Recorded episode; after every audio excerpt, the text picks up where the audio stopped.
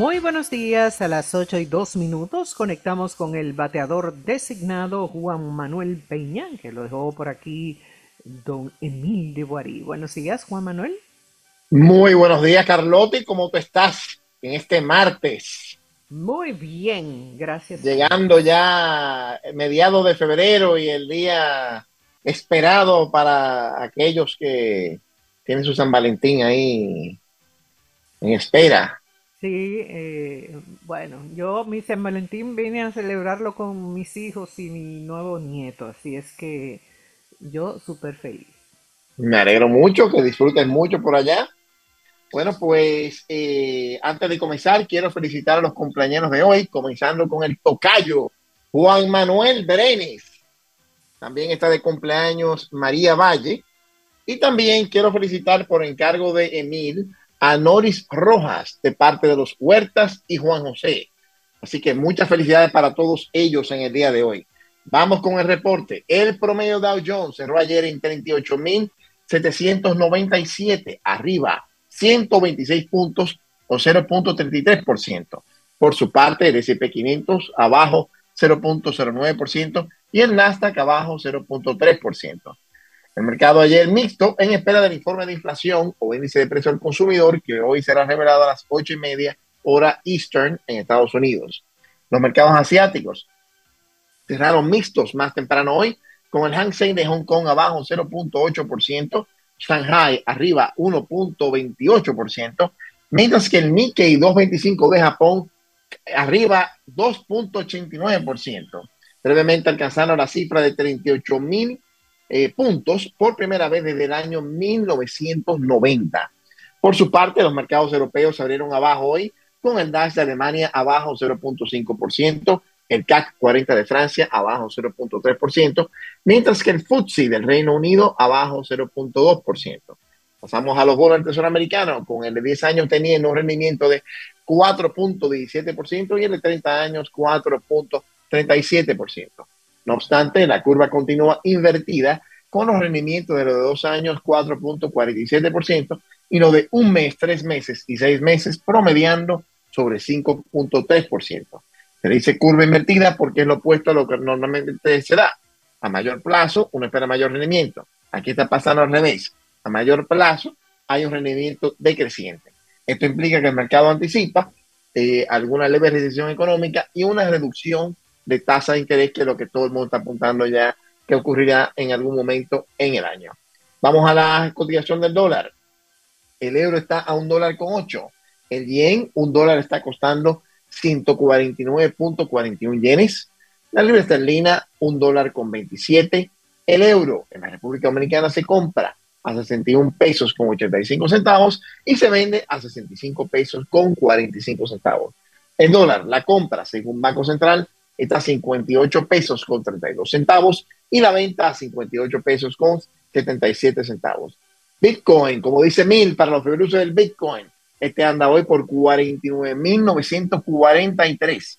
Ayer, eh, en un momento dado, tocó los 50 mil dólares de nuevo.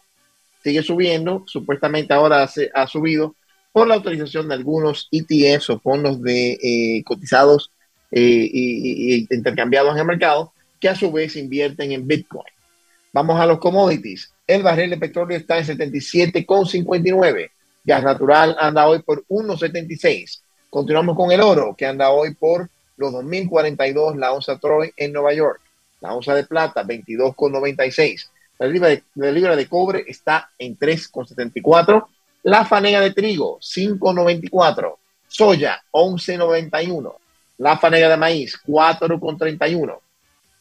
Cacao, 5.581 la tonelada. Ya bajando de la cifra récord de la semana pasada de los 5.600 eh, pero no obstante, todavía sobre la cifra récord anterior de 5.379 que se alcanzó en julio de 1977. Es decir, que todavía estamos en territorio récord para el cacao y esperemos a ver qué van a pasar con los eh, productores de, chocolate eh, cuando empiecen a tener que asumir ese aumento de precios. Esto es principalmente causado por los efectos del niño en la costa de Marfil o Côte d'Ivoire, que es uno de los mayores productores allá en África. El precio del cacao se ha duplicado en un año habiendo iniciado el 2023 por debajo de 1.700 y en, el, en lo que va de año ha aumentado solamente más, nada más y nada menos que 40%. Café libra 1,89 y la libra de azúcar está en 23 centavos con 56. Noticias importantes para hoy, martes 13 de febrero de 2024. Como les comenté hace un momentico, eh, primero a las 8 y media hoy en Estados Unidos se anunciará el informe de precios al consumidor, el cual se espera haya aumentado de 2.9% de manera anualizada para el periodo de 12 meses, terminando en enero de 2024. Los últimos reportes han venido cercanos a la cifra de 2% de inflación que persigue la Reserva Federal.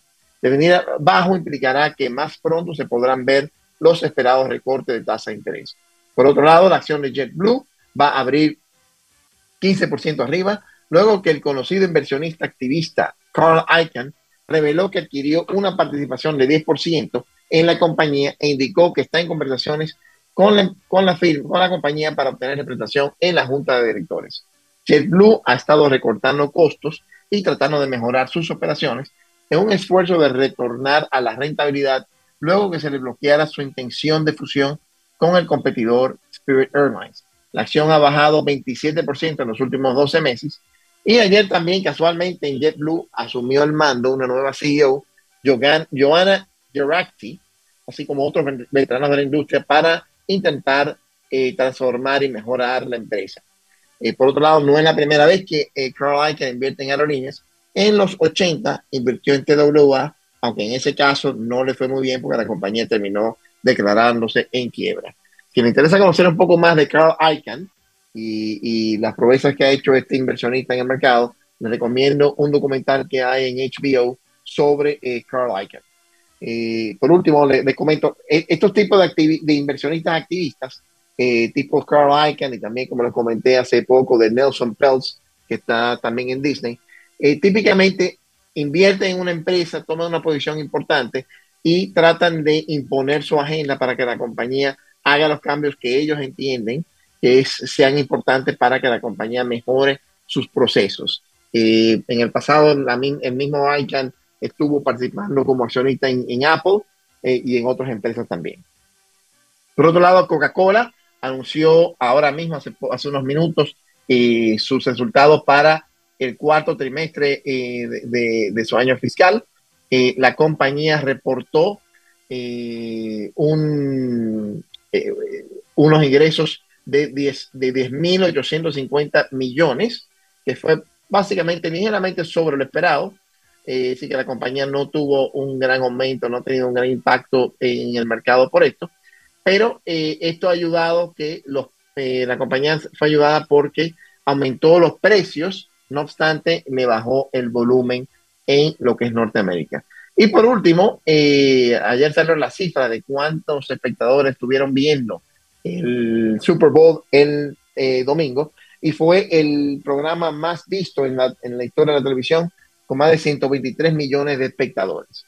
Y por último, una noticia ahí de que Jeff Bezos se va a mudar a Miami y con eso va a lograr eh, ahorrar más de 600 millones de dólares en impuestos por hacer eh, la movida. Esto ha sido todo por hoy. Les acompañó Juan Manuel Peña de Safra Advisors, donde brindamos asesoría en gestión de patrimonios, valoración de empresas, planes de negocio y estudio de factibilidad.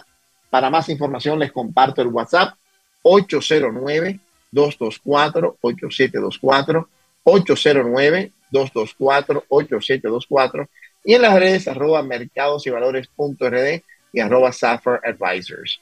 Y también aprovecho para recordar el WhatsApp de Emil de Boarí, 305-505-7778 y en Instagram arroba E de. Y de nuevo les acompañó Juan Manuel Peña de Safar Advisors y ahora pasamos a Carlotti Peralta con el reporte económico dominicano. Gracias Juan Manuel, que tenga